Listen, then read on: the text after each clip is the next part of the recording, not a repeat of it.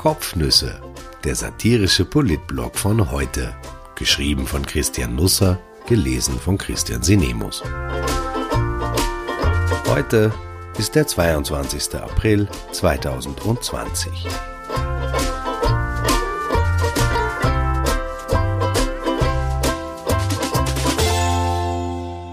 Tischlein deck dich. Wenig zur Schule, aber alles zum Pflaster auf Nehammers Zeigefinger. Er kam, sah und sagte nichts. Also natürlich sagte der Kanzler Sebastian Kurz gestern etwas, er sagte vor allem, wer uns in den nächsten Tagen etwas sagen wird. Aber vom Informationsgehalt war es, sagen wir einmal, eine eher dünne Suppe, die hier angerichtet wurde, mehr eine Inhaltsangabe als eine Pressekonferenz. Aber trotzdem sehr schön. Es ging irgendwie auch um die Schulen. Von dort hatte man sich vermutlich auch das Konzept für den Medienauftritt stibitzt. An den Schulen ist es nämlich so. Damit sich die Kinder auf das wissenschaftliche Arbeiten an der Uni vorbereiten können, führte man vor einigen Jahren die vorwissenschaftliche Arbeit ein. Damit sich die Kinder auf diese vorwissenschaftliche Arbeit vorbereiten können, folgte bald danach eine vorvorwissenschaftliche Arbeit zu erbringen in der zehnten Schulstufe. Nun höre ich, dass in Klassen der neunten Schulstufe eine vor-vor-vor-wissenschaftliche Arbeit zu leisten ist.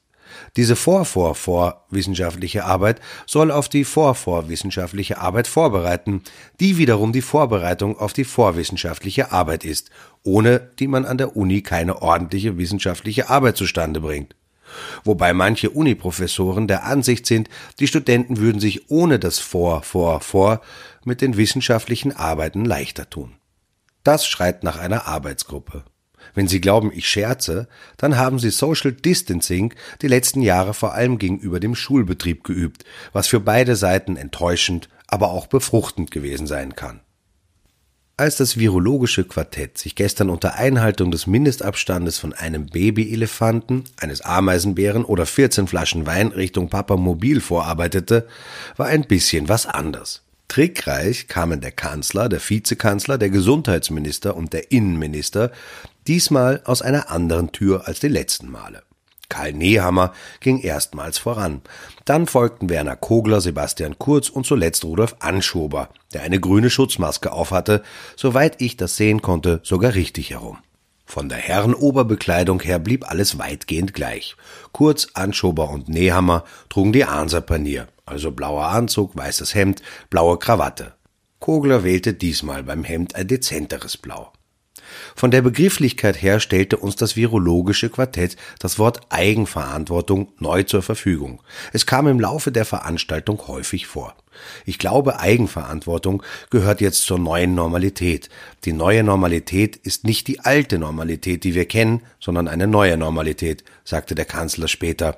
Eventuell wäre das ein Thema für eine vor, vor, vor wissenschaftliche Arbeit. Was kaum jemand bemerkte, Karl Nehammer absolvierte die als Pressekonferenz getarnte Inhaltsangabe unter großen Schmerzen.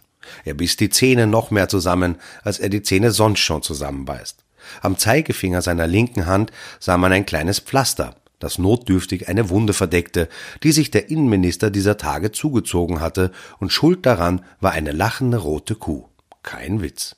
Als Nehammer nämlich spät abends von einer Sitzung aus dem Kanzleramt, vermutlich wurde die Inhaltsangabe vorbereitet, heimkam, übermannte ihn der Hunger. Er griff zu Lavache Kiri und versuchte den Brotaufstrich unter Zuhilfenahme eines Wellenschliffmessers auf ein Stück Gebäck zu bringen, was einerseits gelang, andererseits scheiterte. Also Lavache Kiri laut Eigenangabe des Herstellers von sahnig cremigem Geschmack, landete schon auf dem Brot, das Wellenschliffmesser aber zwischen dem ersten und dem zweiten Glied des Zeigefingers. Alles ging gut aus, Nehammer überlebte. Hausverletzungen dieser Dimension sind eine Untergruppe des Männerschnupfens, also natürlich sehr ernst zu nehmen, aber in der Regel gut behandelbar. Jedenfalls stand der Innenminister gestern ansonsten unversehrt an der Seite von Werner Kogler und wartete, um wie üblich als letzter des virologischen Quartetts ans Wort zu kommen. Zu diesem Zeitpunkt ist vor dem Fernseher üblicherweise bereits ein erheblicher Teil des Publikums eingeschlafen. Auch das zweite Frühstück kann müde machen.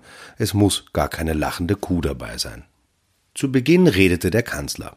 Er brachte rasch das Kapitel Dank und Anerkennung hinter sich, sah zwei Wochen nach Anschober ebenfalls das Licht am Ende des Tunnels, warb dann erneut für seine Einräumungsgleichung, so viel Freiheit wie möglich, so viel Einschränkung wie nötig, und sagte dann einen Satz, der sich schnell als reichlich übertrieben herausstellen sollte, denn er lautete, ich darf jetzt auf die Details eingehen. Eingehen kann ja mehrerlei bedeuten. Vertiefung etwa. Beim Wäschewaschen allerdings heißt eingehen, dass etwas kleiner wird, als es vorher war. Und so geschah es auch hier. Der Kanzler ging auf ein Thema ein, das sehr schnell einging. Ständig warf er neue Stücke in die Trommel, die dort in Windeseile schrumpften. Dieses eingehende Eingehen erbrachte folgende Erkenntnisse. Die Ausgangsbeschränkungen kommen Ende April neu. Details dazu kommenden Dienstag. Am 15. Mai starten die Schulen wieder mit Unterricht. Details dazu am kommenden Freitag. Die Gastronomie öffnet ebenfalls am 15. Mai wieder. Details dazu am kommenden Dienstag. Auch in die Kirchenhäuser darf man ab 15. Mai wieder rein. Details dazu am Donnerstag. Der Sommerurlaub wird irgendwie neu geregelt. Details dazu irgendwann. Vielleicht wäre es besser gewesen, die paar Journalisten, die im Kanzleramt vor Ort waren, hätten sich nicht einen Block zum Mitschreiben mitgebracht, sondern einen Stundenplan. Sie hätten sich dann eintragen können, wann die Regierung welche Verlautbarung treffen will und ob dann der Herr Professor Fassmann oder die Frau Professor Köstinger vorne am Pult steht. Schön wäre es gewesen, die Regierung hätte Buntstifte bereitgestellt. Stundenpläne sehen einfach schöner aus, wenn man die Kästchen bemalt und vielleicht ein paar Smileys dazu zeichnet. Mit Freude vernahmen wir, dass der Kanzler seine Sommerfrische schon gecheckt hat. Dieser Sommer lächelte Kurz Kurz, ich weiß nicht warum, aber vielleicht lag es an den folgenden Passagen, denn er sah sich vermutlich schon Tretboot fahren in Obertrum oder Schledorf. Dieser Sommer, sagte er, wird die Möglichkeit bieten, Urlaub in Österreich zu machen. Ich für meinen Teil habe meine Entscheidung schon getroffen. Ich werde meinen Urlaub, sofern ein Urlaub möglich ist, in Österreich verbringen und kann nur viele Österreicherinnen und Österreichern empfehlen, selbiges zu tun. Ich setze wohlwollend voraus, dass Kurz sich und seine Lebenspartnerin meint, wenn er davon spricht, dass er den Urlaub entschieden hat, allein nämlich. Jedenfalls erheitert mich die Vorstellung, dass jetzt, Ende April, schon irgendwo in Österreich, ich vermute an einem geheimen Ort in Salzburg, an einem Hotelpool ein Handtuch über einen Liegestuhl gebreitet wurde. Es ist türkis und trägt den Aufdruck Auftakt-Tour 2021. Man weiß ja nie, wann man wählt. Bis es soweit ist, Sommer also, und wir uns zwangsweise für die Urlaubsform Gatterhaltung in Österreich entscheiden müssen, wird in diesem Land noch einiges rauf und runter gefahren. Ich finde es erstaunlich, wie schnell sich Begriffe durchsetzen. Alles wird derzeit rauf und runter gefahren. Gastro fahren wir rauf. Krankheitszahlen fahren wir runter. Schulen fahren wir rauf. Es sei keine Schande, seine Kinder in Betreuung zu geben, sagte Kurz, als es um das Rauffahren der Kindergärten ging. Das erleichtert uns. Man gibt seine Kinder einfach leichteren Herzens weg, wenn der Kanzler einem das nicht an den Kopf wirft. Dann ist Kogler dran. Eine Zusammenfassung seines Vortrages ist wie immer schwierig.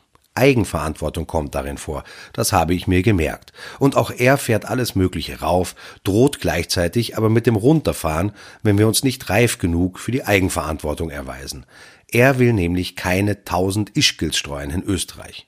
Seine Maske hat er einfach so hingeworfen, vor sich auf das Glaspult. Vor Kurz sieht es aus, als hätte er für den Besuch der Schwiegermutter zusammengeräumt. Die Maske ist fein säuberlich gefaltet, die beiden Spickzettel liegen akkurat nebeneinander, die neue Normalität hält. Kogler spricht lieber von einer gewohnten Normalität, die es nicht geben wird, bis ein Impfstoff da ist. Wir freuen uns wie die Kühe auf weitere 50 bis 100 Pressekonferenzen bis dahin. Lavash Kiri. Weil wir gerade bei Kühen sind und ja so viel von Herdenimmunität die Rede ist, McDonald's hatte auch gestern offen. Erstaunlich, oder? Damit konnte niemand rechnen. Montagabend hatten sich die Autos noch von der Donaukanalstraße bis zum Hernalser Gürtel gestaut, also auf einer Strecke von gut viereinhalb Kilometern, nur um am Hernalser Gürtel in einen McDrive einbiegen zu können.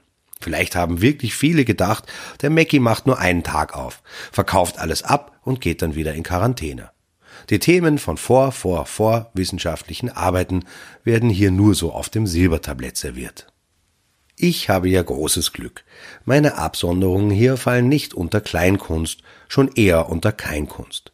Wenn es Kleinkunst wäre, dann würden meine Interessen nämlich derzeit von Ulrike Lunacek vertreten werden, die dem Vernehmen nach Staatssekretärin für Kunst und Kultur ist. Ich wäre kein Thema mehr für eine vor-vor-vorwissenschaftliche Arbeit und wenn dann für den Schwerpunkt Pleiten und andere Missgeschicke. Im Kulturmonat des ORF stellte sich die vermeintliche Staatssekretärin ist jemandem eigentlich schon aufgefallen, dass Staatssekretärin ein unglaublich blöder Begriff ist? Jedenfalls im Kulturmonat stellte sich Lunacek Kulturschaffenden. Und das schaffte den Unmut der Branche über sie nicht aus dem Weg. Eher wurde der Weg noch unpassierbarer. Lunacek hatte vergangenen Freitag gemeinsam mit Werner Kogler eine desaströse Pressekonferenz über die Wirtschaftshilfe für Kunst und Kultur abgehalten.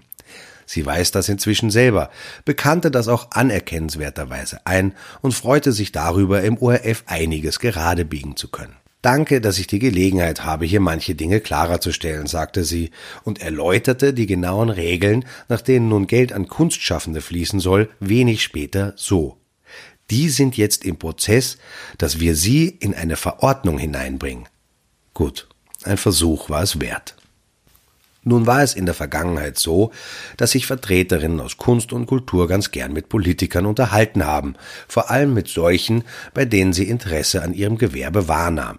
Bei der gegenwärtigen Regierung wäre Sandkorn als Maßeinheit für ihr diesbezügliches Engagement etwas dick aufgetragen. Jetzt aber geht es ums Geld, für viele ums nackte Überleben. Und die Kluft, die sich hier zwischen Theorie und Praxis auftut, ist tiefer und breiter als ein Babyelefant.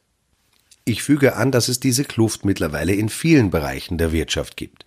Menschen, die dringend Hilfe brauchen, vor allem viele aus Kleinbetrieben. Ein Mann, ein Frau Unternehmen verzweifeln an der Bürokratie, ja manchmal auch an der Inkompetenz und dem Unverständnis des Gegenübers Staat. Nach und nach bricht recht schnell in Österreich eine Kluft nach der anderen auf, und wenn die Regierung hier nicht schnell hinsieht, dann werden die ganzen Umfragewerte sehr schnell in diesen Kluften verschwinden. Denn das sollte jetzt kein Kriterium sein, aber nur erwähnt. Hier handelt es sich um ÖVP-Fans, ÖVP-Wähler, vor allem aber um viele, die ein Stück des Weges mit Sebastian Kurz mitgegangen sind. Sie werden bald abbiegen und den Kanzler allein weitergehen lassen, wohin auch immer. Vielleicht führe ich das demnächst genauer aus. Nun aber zurück zu Ulrike Lunacek, die sich Herbert Föttinger, Direktor des Theaters in der Josefstadt, Konzertveranstalter Christoph Klingler und Yvonne Gimpel, Geschäftsführerin der IG Kultur gegenüber sah. Es ging hoch emotional zu. Worte wie ausgemachter Unsinn oder zum Fremdschämen fielen. Die Kulturschaffenden versuchten im Handel der Kulturstaatssekretärin eine Strategie zu erkennen und scheiterten wie auch die TV-Zuseher.